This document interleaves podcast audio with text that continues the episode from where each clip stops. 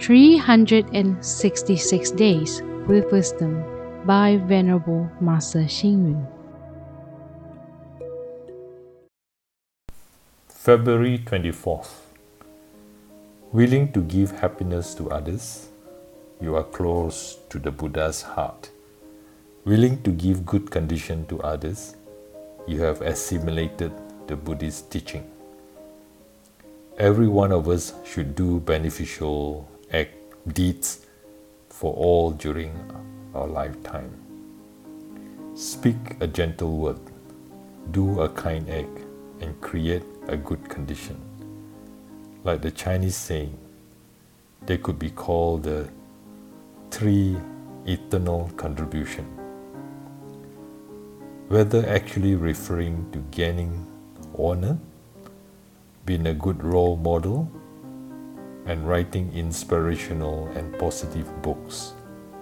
All these things can be a legacy to future generation. They can be inspired, emulated the achievement and learn something as well. A legacy is not necessarily something visible, solid, or valuable, like money or property. A legacy is not necessarily something that must be left for the descendants.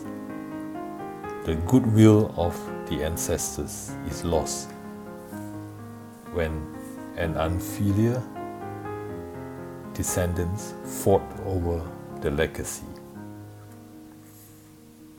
Why not give the legacy to charitable organization?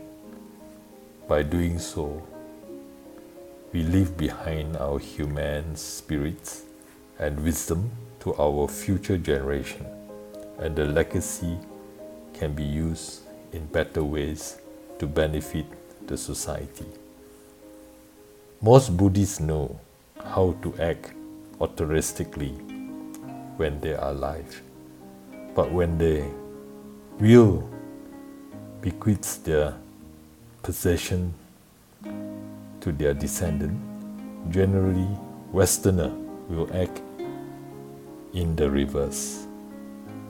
They will give the possession to the society and religious organization. Some descendants have little knowledge to make the most of their parents' legacy to help the public.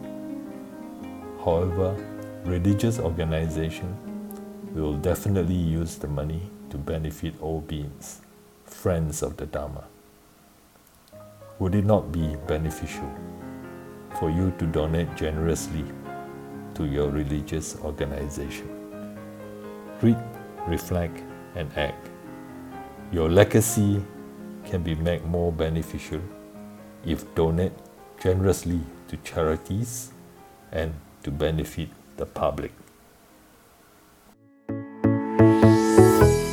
Please tune in, same time tomorrow as we meet on air.